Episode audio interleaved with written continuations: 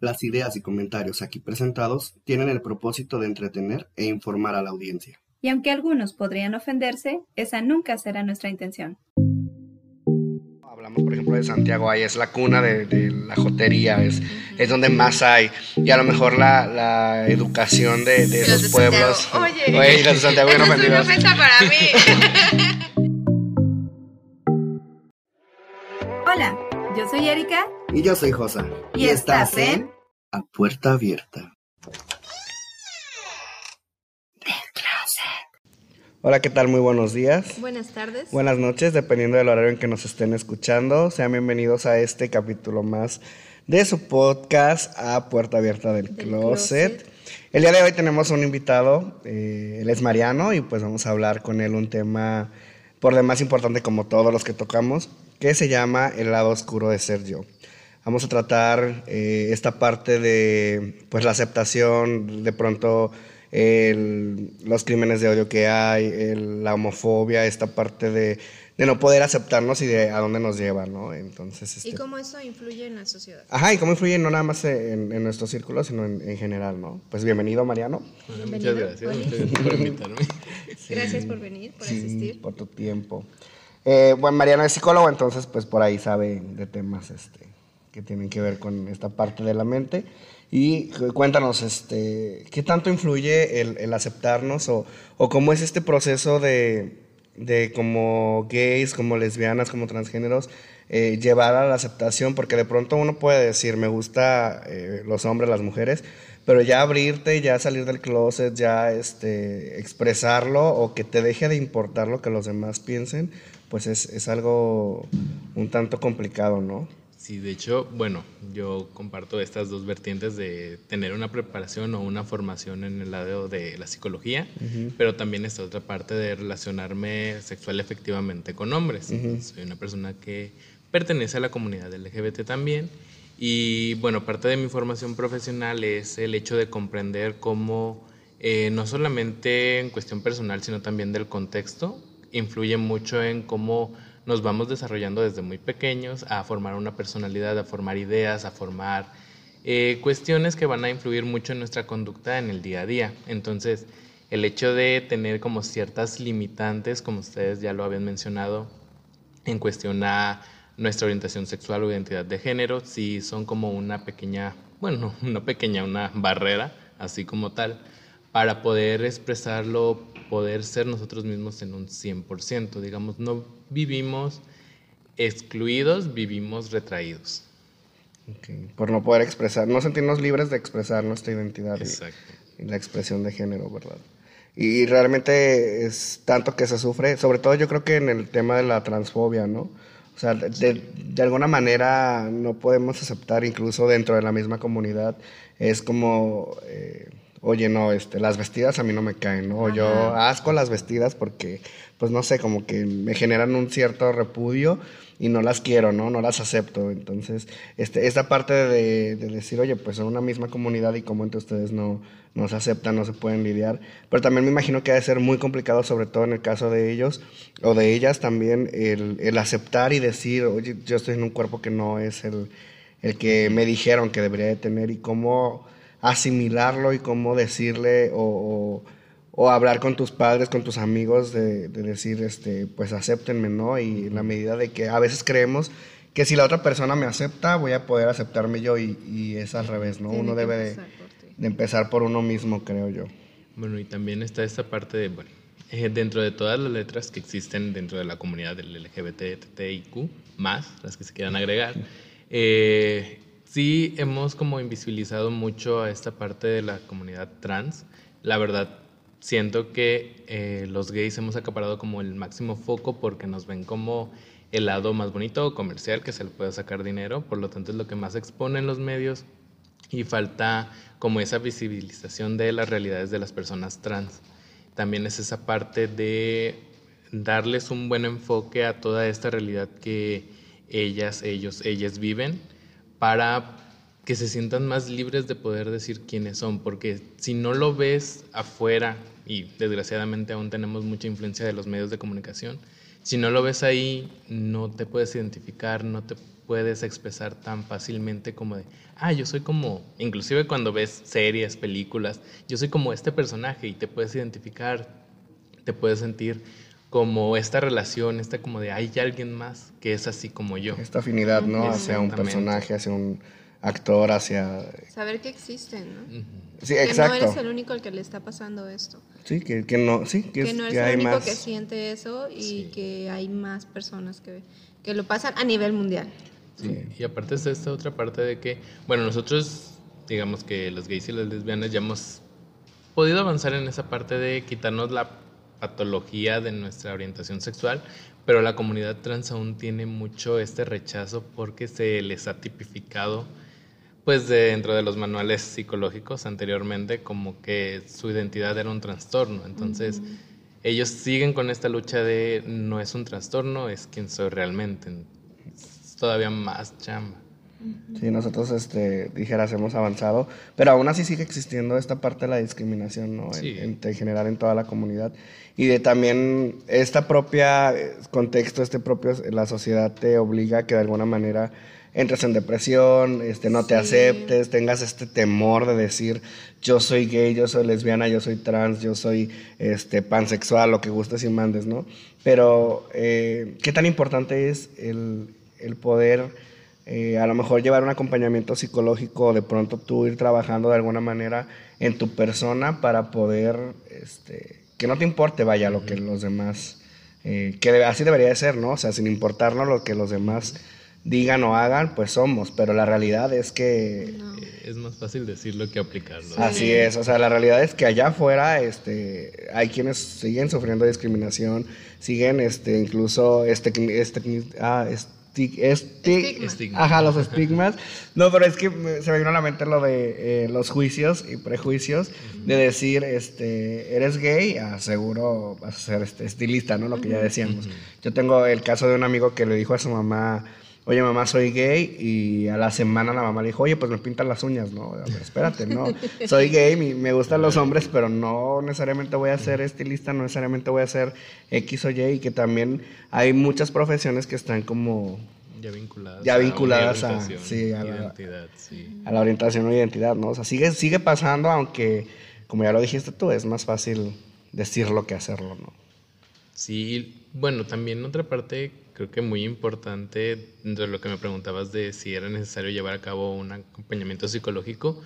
Eh, sí se puede hacer por tu propia cuenta, va a ser mucho más difícil, obviamente, pero al momento de buscar atención psicológica o algún apoyo desde una experiencia eh, personal y profesional, yo sé que muchas personas que se dedican a la psicología allá afuera no tienen como esta perspectiva de género que se necesita para tratarlos adecuadamente. Entonces, eh, si tú eres una personita que está buscando apoyo psicológico, infórmate bien sobre con quién vas a ir, porque no por el hecho de que un psicólogo eh, no te puede ayudar con tu caso específico, tal vez no tiene esa formación que tú necesitas, simplemente es buscar la ayuda buscando. adecuada, ajá, y pues a final de cuentas lo que se necesita es potenciar tu potencial, tu máximo del ser. Sí, aceptarte, ¿no? Sí, tiene, y fíjate que eso yo no sabía o no tenía conocimiento. Es razón, es, es un tiene mucha razón en, pues no vayas con un psicólogo que a lo mejor lejos de ayudarte te va a poder este, a cuestionar más, ¿no? Porque Así. no todos sabemos todos. O sea, No, somos sí. Profesionales, pero es no hay áreas, ¿no? Sí. Que es algo en lo que no, no, no vemos. Y aquí hay este, psicólogos con... Con perspectiva de género, sí. Sí hay, es un poquito complicado porque igualmente apenas va surgiendo todo esto de la psicología con perspectiva de género. Eh, y se da principalmente a cuestión de los estudios feministas y de la comunidad LGBT, entonces todavía está como de poco a poquito, pero sí se puede, sí existen, solamente es buscarlos, y están muy escondidos, la verdad. Oye, y ahorita estamos hablando de que sí, es importante trabajar en ti y todo, ¿no? Pero a veces decimos, sí, o sea, yo soy perrona, yo no me importa lo que la gente diga, pero ok, no vives solo, no vives en una burbuja.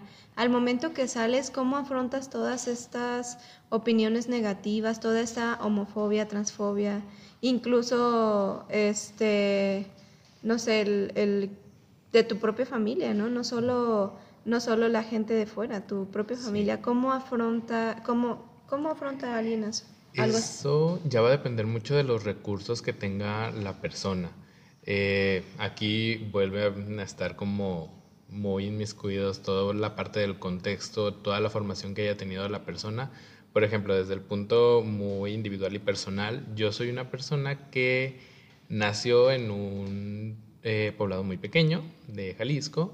Eh, nos mudamos aquí a Tepic cuando yo estaba muy pequeño, entonces sí tengo como estas dos partes de un pensamiento un poquito más este, enfocado a aceptarme quién soy y toda esa parte, pero cuando voy con mis abuelos todavía hay un pensamiento un poquito más eh, machista, homofóbico, esta parte, entonces es como adaptarte, todavía sigo en esta parte de soy uno acá, soy otro allá. Eh, esta doble vida. escondidas. Pero sí es, es complicado por lo que te digo, la parte del contexto influye demasiado porque a lo que mencionas de la familia, la familia está desde nuestra crianza, desde que somos muy pequeños. Siempre, aunque no se quiera aceptar, lo que se busca a un niño es la aprobación de los padres. Entonces, al darte cuenta tú que tu papá tiene actitudes eh, pues, homofóbicas eh, o discriminatorias hacia la comunidad, te crea como esta inseguridad de poderte expresar libremente. Eh, también está esta otra parte de, yo desde mi punto muy individual y muy personal, lo vuelvo a aclarar, eh, salí del closet como a los 19 años, o sea, ya se podía considerar tardecito, entre comillas, eh, y no fue por otra cosa más que por un miedo interno, porque cuando yo empecé a sentirme diferente, empecé a la diferente en cuestión a lo heteronormativamente normal.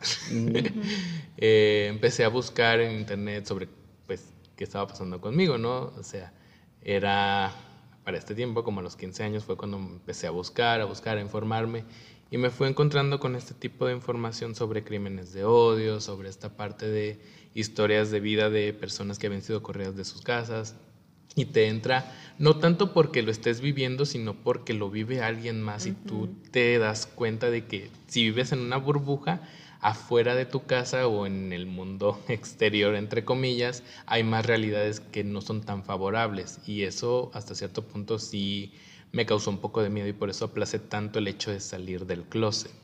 Y una vez que lo hice, pues... Pues es que siempre nos cuentan, siempre que, bueno, vemos películas o algo así, si, antes era como el algo malo pasa, ¿no? Porque eres, o te matan, o en todos lados te van a humillar, o sea, pero este, eso es como que la idea que, que cuando estás chica es como de, no, no quiero que me pase esto, no quiero que se burlen de mí, ¿qué va a decir mi familia, no? Pero no vemos que realmente llevas tu vida normal, ¿no? Eso es empiezas, si empiezas a aceptarte, este, la gente, tú le das la seguridad a las personas, ¿no? Que es lo que mencionábamos hace Ajá, sí, es, es, comienzo por mí ya a raíz de que yo estoy bien, porque a lo mejor, eh, además, mi familia, mis amigos van a estar bien seguramente, porque es, es también lo que platicábamos en algún episodio, el temor, ¿no? De los padres tiende a llegar a ser ok, yo te voy a poder este, aceptar, yo te voy a poder, dentro del círculo este, de familiar, eh, o cercano, incluso aquí en la casa, te puedo proteger de alguna manera de que alguien no te haga daño. Pero cuando yo no Pero ya, ajá, pero ya este, cuando no esté, cuando estés allá afuera, cuando te toque enfrentarte al mundo este, tan, pues no tan agradable, sobre todo para la comunidad, porque es, es bien sabido que siguen existiendo, a pesar de que ya hay un avance, siguen existiendo este, crímenes de odio, sigue existiendo la discriminación.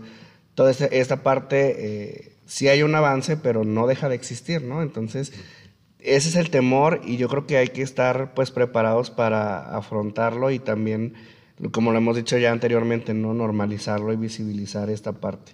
Entonces sí hay que trabajar y, lo que hablabas tú en un contexto de a lo mejor esta parte eh, un tanto machista del pueblo de donde vienes, de donde naciste, pero ¿qué pasa por ejemplo en, los municipios eh, eh, donde creo yo que hasta broma lo, agarramos, ¿no? Hablamos, por ejemplo, de Santiago, ahí es la cuna de, la jotería, es, es donde más hay. Y a lo mejor la, la educación de, de esos pueblos. Oye, Oye de Santiago es una para mí. sin ofenderlos, chicos. No, o sea, al final de cuentas, eh, se da mucho en, este contexto machista el que, ay, el hijo de Funanito ya es, es este es joto y es vestida y que incluso, te lo comento porque donde son mis papás, así sucede. O sea, incluso es prácticamente eh, la, la, piruja de todos, ¿no? Pero ahí está, o sea, es, es, está ahí, la, la señalo, pero eso también es parte de una discriminación o no se toma como parte de una discriminación, nada más es como decir, ah, es la piruja de todos los borrachos de la cantina, la vestida del, del rancho, ¿no? Del pueblo. Pero hablando, yo a lo mejor me pongo a pensar en el contexto de él, de ella, de decir, este, pues sí, de alguna manera me aceptan porque saben que estoy aquí. Y de todos modos terminan yendo a buscarme para tener sexo, ¿no? Sí. Bueno, es que ahí ya va otra parte que es la resignificación propia, resignificación propia de la persona, que es esta parte eh, de todo eso que nos han dicho históricamente o estos insultos de eh, joto, maricón, etc, etc, lesbiana, de lencha, bla, bla, bla, bla, bla. Eh, la persona los va resignificando, es un proceso muy personal y al momento de ella ya tener como este cambio del concepto, ya lo puede aceptar y ya lo puede como permitirse individualmente que se le diga de esa forma. Por ejemplo, eh, yo soy una persona que no me incomoda si me dijeran eh, joto o maricón. Me igualmente porque pues ya lo tengo un poquito pues más trabajado, pero puede haber allá afuera personas que, por ejemplo, hombres homosexuales, que si les dicen estas palabras no lo tomen a bien. ¿Por qué? Porque no han llevado este proceso y todavía se sienten cómodos con esta parte de que solamente les digan gays. Y volvemos a lo mismo, es un proceso muy individual de las personas, pero una vez que se lleva a cabo ya te sientes un poquito más libre de, ah, díganme como quieran, como se les dé la gana, pero yo les doy el permiso, no ustedes lo toman de mí. Y con eso no me ofendes, ¿no? Ajá. O sea, ah, si, tu intención es ofenderme, con eso no, lo haces. Ofendes. Sí, es algo muy, muy personal. Y, por ejemplo, yo les he dicho a veces a unos compañeros del trabajo, una vez estábamos laborando, no sé por qué salió el tema, pero yo de repente dije, ay, pues soy Joto, ¿no? Y una compañera fue a preguntarme si lo individual, eh, de que si estaba bien que nos dijeran así. Y yo le dije así muy seriamente. le dije, a mí sí me puedes decir, pero a otra persona que conozcas de la comunidad, no. Primero la tienes que conocer y preguntarle sobre cómo se siente cómoda que la nombren. Porque eh, yo soy yo. Así, la otra persona es la otra persona. No puedes atribuir cosas que yo ya tengo trabajadas con la otra, porque pues, eh, pues sí, eh, altera su individualidad y su proceso de aceptación. Eso es algo muy importante este, que mencionas, porque ah, para las personitas que nos estén escuchando, que no pertenezcan a la comunidad, a veces es como muy difícil decir, ay, pero es que pues yo veo que entre ellos se dicen la loca, la loca, ¿no? Pero si yo les digo, pues a lo mejor se va a ofender. O quieren llegar diciéndote, oye amiga. o sea, no, a mí no me hables de amiga, ¿no? O sea, yo me llamo fulano, ¿no? ¿Cómo, ¿Cómo ellos pueden empezar a... Si, si tienes algún, no sé, alguna, algún primo o algo, ¿cómo puedes empezar a... Tú como, este, hétero, puedes empezar a a decirle, oye, estoy de tu lado, ¿no? Para que te sí, que no te sientas agredido, pues, ¿no? ¿Cómo te puedo hablar? Este, o cómo, o si te digo esto no te ofende, no sé, o sea, ¿cómo podemos? Como cualquier interacción social, todo se debe dar de forma muy orgánica y muy real. O sea, no llegas con una persona que acabas de conocer y le empiezas a poner sobrenombres o adjetivos calificativos. O sea, no, primero le hablas, la conoces, se va entablando la relación, es como cualquier relación normal, solamente nos están diciendo una característica más de nuestra persona, pero va a partir de la confianza. Mm. Sí, porque a mí sí, pero la verdad tú dices de forma real, pero sí me ha tocado ver y estar en situaciones en las que personas que ni siquiera pertenecen al círculo y llegan y, empiezan a o empiezan a jotear contigo o empiezan no sé a, que, que, a lo mejor entre tu círculo no te molesta pero ya con una persona así como externa dices como y este qué pitos toca aquí sobre todo los hombres con hombres a mí me tocaba hombres con hombres de que oye loca esto no oye y te quedas como de a ver, espérate, yo dijera, dijera Mariano, no, yo le permito a mi amigo que me diga así, no te permito a ti que me lo digas. Pero también está en uno, ¿no? En el poner el alto y decir, oye, espérate, pues háblame bien, no, no te di esa libertad de que me estés hablando de esa manera. Que yo creo que a, lo mejor eh, tú decías, Mariano, un proceso como de trabajar contigo mismo y yo creo que también a, lo largo, a lo mejor en mi experiencia, uno habla desde su experiencia, ¿verdad? A lo largo del tiempo y de los años te va importando menos. O sea, le vas como que, no sé si es mm, lo que tú decías de, de, asimilar que el concepto no es tan ofensivo o es esta parte de que te valga. Te ofende cuando ah, quieres que te ofenda, ¿no? Ajá, o de dependiendo de quién venga, ¿no? También, de quién te lo diga. Y la forma en, y la forma en que te lo diga. sí, sí, no es lo mismo que te diga, ay, mi pendejita. Hay que te diga, ah, pinche pendeja. Oye. no, no te lo digo a ti, pues, es un ejemplo nada más. Pero eh, es, es realmente trabajar tú consciente o de manera inconsciente esta parte de decir, ay, si me dicen joto, si me dicen maricón, si me dicen no, como me digan, X, ¿no? Mientras yo esté bien, este, no pasa nada. O es realmente con el paso del tiempo que te va importando menos, o ambas. Eh, poquito de todo, ya depende mucho de la persona. Sinceramente te digo, cada proceso es muy individual, entonces cada quien sabe los recursos que tiene y la forma en la que lo va desarrollando. Eh, para algunos es un poquito más tardado, para otros es un poquito más rápido, afortunadamente, pero te digo, es cosa de cada quien. No puedes obligar a alguien a que tenga un proceso igual de rápido que tú, ni tampoco tú te puedes forzar a que alguien que digamos salieron del closet al mismo tiempo y él ya está más avanzado en cuestión de cómo se expresa, cómo eh, vive su personalidad. No te puedes como sentir castigado de, ay, porque yo no soy así. Pues no tienes esos mismos recursos que él tiene, posiblemente. Entonces, cada quien es individual de llevar su proceso como quiera, como pueda y a su paso. Fíjate, hablando acerca de eso, me recordó eh, José y yo al inicio que de este podcast estábamos renuentes a, a salir del closet, ¿no?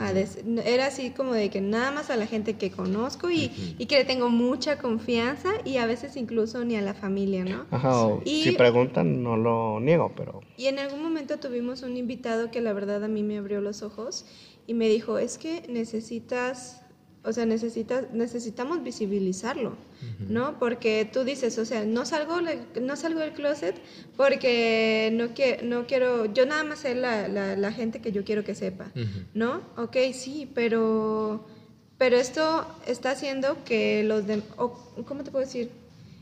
Que uno, ah, existe uno menos dentro de, de este mundo, ¿no? Y entre más gente salga, es más visible y es, es más fácil de normalizarlo. Sí, es más fácil de normalizarlo. ¿Y crees que el, el que nosotros, nosotros mismos lo normalicemos pueda llegar a evitar en algún futuro tanta transfobia, tanta homofobia? Pues mira, desde un punto así, vuelvo, muy eh, personal, desde mi historia de vida, cuando yo salí del closet fue pues un proceso difícil lo único que me dijo mi mamá fue una pregunta de que por qué no se lo había dicho antes. Y mi papá fue, ahorita no te puedo entender, pero después me abrazó. Eh, en ese momento estaba yo viviendo con una prima dentro del mismo contexto familiar de mis papás y mis hermanos.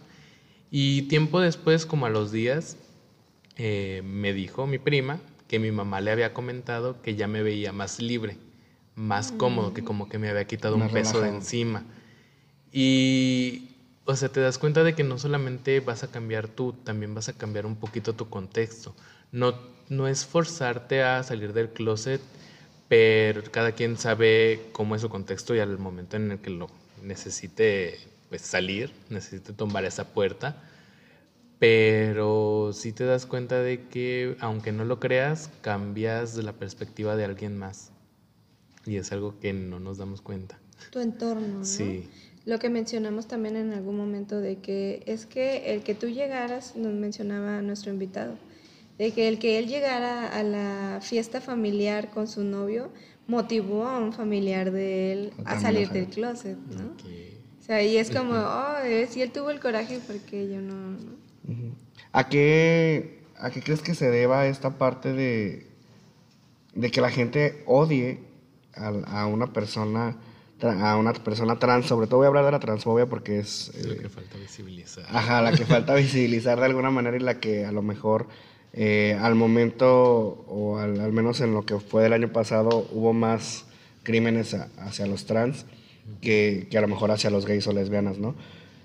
¿A quién se debe? O sea, que, no sé, hay algo en, nuestra mente, hay algo, porque también dicen por ahí, lo que te choca, te checa, ¿no? Y, y, a lo mejor a una persona heterosexual que no es trans, este, que por lo regular son los que más son los agresores, ¿por qué, por qué se genera ese odio de, de, decir por ser trans te voy a quitar la vida? por ser lo que Por ser lo que eres, ¿no? Ok, bueno, aquí yo creo que sería algo muy multifactorial, no te puede dar como una una única razón porque pues no tengo ese tipo de preparación, pero sí dentro de lo que he checado, bueno, primero pues la ignorancia que existe en la población mexicana con respecto a los temas de diversidad es algo que es muy importante. La otra, vivimos en un contexto altamente religioso, entonces dentro de esta misma idea de la idea de un creador de la religión, secreto todavía que hay un diseño perfecto, entre comillas, que como naces tienes que morir. Y cuando una persona trans nace y se da cuenta de que nació en un cuerpo que no le pertenece, no se siente cómoda en él o cómodo y quiere iniciar esa transición, es muy castigante el contexto religioso, sobre todo, porque que están dañando esta imagen, entre comillas, pulcra que se tiene de naciste hombre o naciste mujer. De hecho, últimamente se ha hecho muy famoso esta parte de las revelaciones de género, de azul rosita. eh, y cómo desde antes de nacer ya nos están dando una carga de identidad o de cómo nos debemos de vestir y de, de expresar y todo. Entonces, imagínense qué tanta presión tiene una persona trans al momento de llegar a este mundo que nace en un cuerpo equivocado, que no lo puede decir plenamente y que una vez que lo dice es tan atacada. Yo creo que sí es parte mucho de diferentes cuestiones, pero del mismo contexto a final de cuentas. de esa señalización de, oye, una, estoy luchando con mi identidad, ¿no? con, mi, con mi pedo, este, de no estoy en el cuerpo que yo reconozco que, me asignaron, ¿no?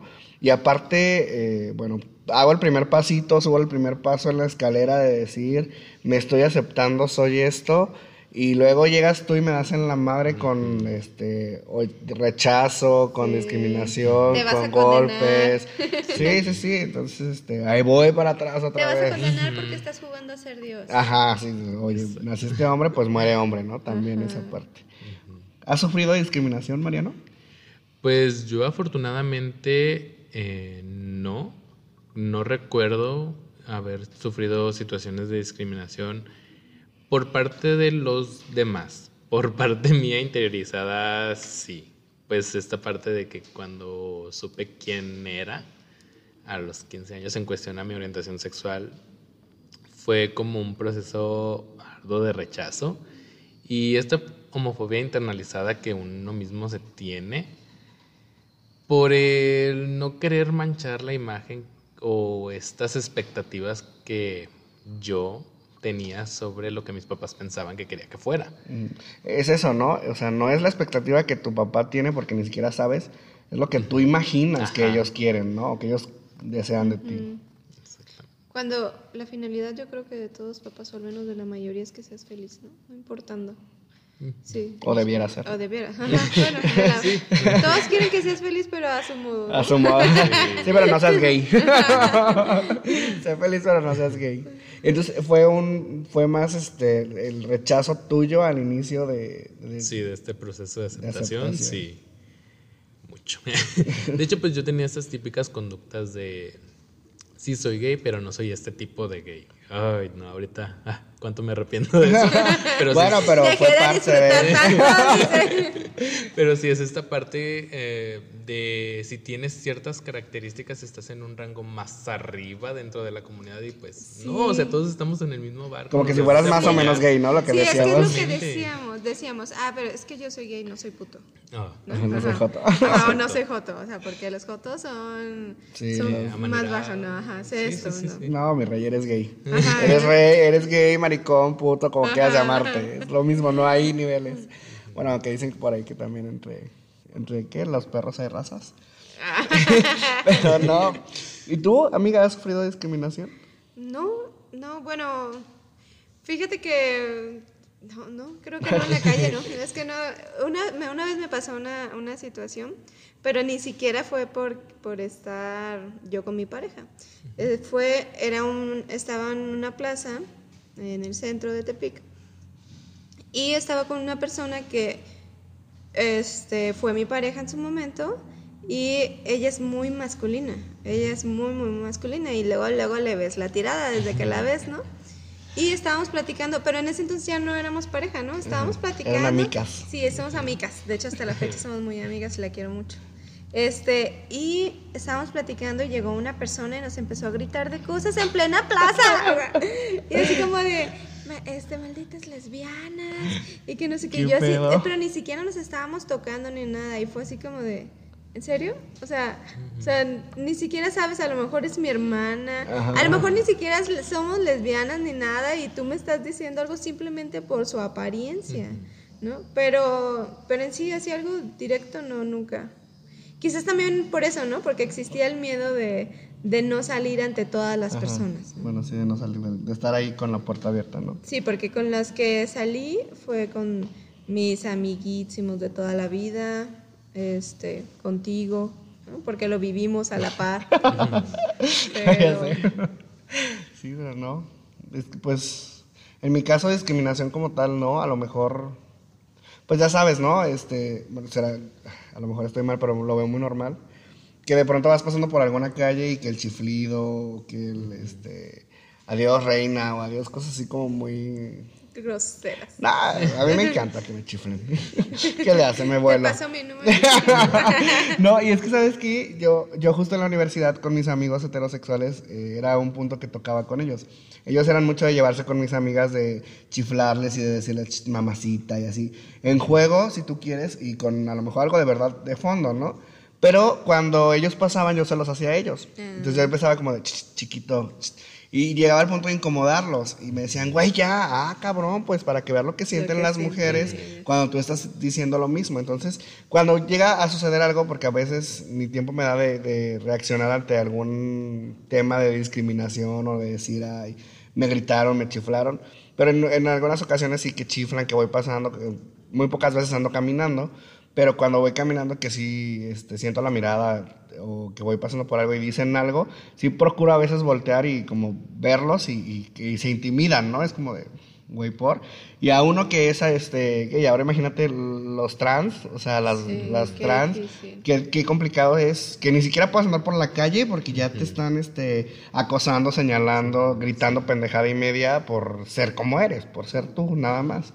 Entonces sí, sí es muy complicado, pero no sé, ¿qué pudiéramos hacer a lo mejor nosotros eh, como miembros de la comunidad, como, miembros de esta sociedad, para de alguna manera, em, pues que esta, esta parte de, del rechazo eh, disminuya? Yo creo que primeramente informarnos porque así seas parte de la comunidad, hay muchas otras cosas, otras realidades que no estás viviendo y no conoces al 100%. Y muchas ni sabemos que existen, ¿no? Exactamente, o sea, acercarte mínimo en cuanto a lecturas o información a esas otras realidades, porque pues experiencialmente no lo vas a tener, claro. pero aprender lo que otras personas están viviendo para tener más empatía. Y una vez que pase eso, informando dentro de tus pequeños contextos si quieres o sea, no esperamos como ser el gran ejército que cambia el mundo, pero sí dentro de nuestros pequeños contextos, a tus amigos, a tu familia, veles diciendo todo aquello que vayas descubriendo tú, para que exista este avance en cuanto al pensamiento de las personas.